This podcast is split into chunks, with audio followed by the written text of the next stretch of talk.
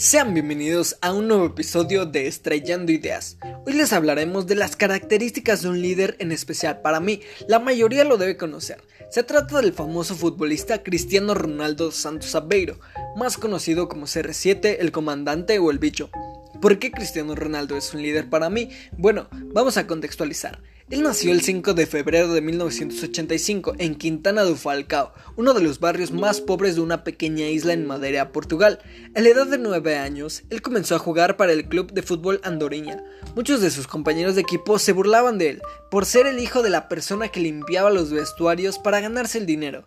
A los 11 años, tuvo que marcharse solo a Lisboa, la gran capital para perseguir su sueño de convertirse en un futbolista profesional tras haber fichado con el Sporting. A pesar de estar solo, él siempre mantuvo su objetivo muy fijo a largo plazo, que sería regalarle una casa en las mejores condiciones a su madre y ayudar a toda su familia. Durante su estancia en el club del Sporting, él entrenaba hasta altas horas de la noche en el gimnasio, mucho más que sus compañeros. Siempre se quedaba en el campo practicando los tiros libres y varias jugadas lloviera o no. Durante su adolescencia le diagnosticaron un problema del corazón, a lo cual fue operado y nunca se rindió por lo sucedido, así que él se recuperó muy rápidamente para seguir por su sueño. No había dudas de que era un futbolista especial, su talento era superlativo, rápidamente despuntó como un jugador habilidoso, capaz de hacer maravillas con el balón. A los 17 años ya había debutado en primera división. Cristiano se convirtió en el primer jugador del Sporting en pasar por los juveniles, el equipo filial y el primer equipo en la misma temporada. Su ambición era enorme. Uno de los equipos más importantes de Inglaterra había puesto la mira en él pero consideraron que le faltaba mucha experiencia y era demasiado joven, a lo cual lo rechazaron, cosa que para mí fue su peor error. Eso dio paso a que el Manchester United, en un partido amistoso, se fijara en él y lo comprara por la cantidad de 17 millones de dólares. Después de haber participado en seis exitosas temporadas con el equipo de los Diablos, uno de los dos equipos más importantes y populares del mundo, el Real Madrid, lo compró por 113 millones de dólares. He aquí al jugador que para mí no se da por vencido por nada ni por nadie. Durante su estancia en el club logró muchas hazañas en la calidad de equipo e individualmente, cosa que nadie pudo haber logrado de no ser por la constancia, perseverancia, actitud y ganas de lograr algo. Pasión le digo yo. Cristiano no solo es un futbolista profesional que representa un club, sino que cuando se coloca la camiseta, este va a ayudar a cumplir los objetivos de él. También es una persona muy ética y moral, ha participado siempre en donaciones tras varios problemas catastróficos. Subastó uno de sus trofeos más valiosos para construir escuelas para niños palestinos. Él no decide realizarse tatuajes, como las demás personas, debido a que en cualquier momento que se necesite va y dona sangre de forma muy periódica.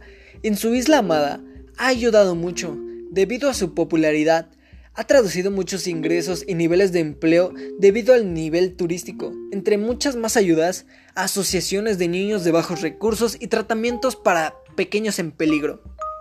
Algo que es importante en un líder es sumamente la confianza en sí mismo, cosa que Cristiano tiene de sobra.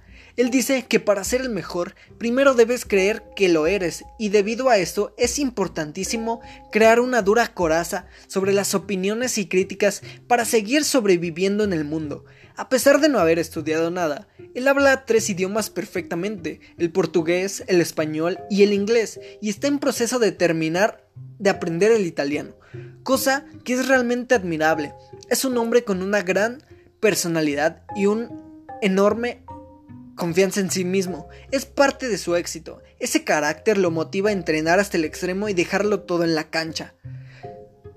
Sin esa personalidad no se habría convertido en un líder que fue en el Real Madrid, ni como lo sigue siendo en la selección portuguesa, dando apoyo moral a cada uno de sus compañeros, enseñarlos a trabajar en equipo y guiarlos hacia un objetivo en común, a no dejarse vencer por nada y siempre ser el mejor, a competir sanamente y siempre siendo una buena persona. Pero no solo por eso soy un admirador. Fuera del deporte, CR7 se ha convertido en un empresario, es embajador de diversas marcas, como TAG, Ewer, Herbalife, EA Sports y American Tourister, y un contrato de Nike.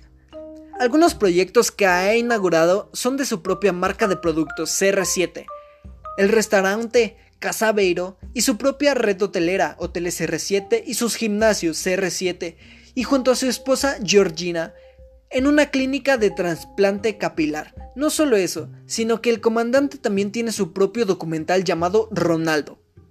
Por último, y no destacable, son su familia, con su primer hijo haciéndose cargo de él y sus otros dos hijos por gestión subrogada. Y la última nacida por su esposa Georgina Rodríguez. Ahora sí, queda verlo superarse a él mismo exigiendo siempre lo máximo de sí y compartiendo su liderazgo en la Juventus. Simplemente Cristiano es el líder que todos quisiéramos por todas sus hazañas. Venga, comandante. Con esto llegamos al final. Por ahora me despido, pero nos vemos en el siguiente episodio de Estrellando Ideas.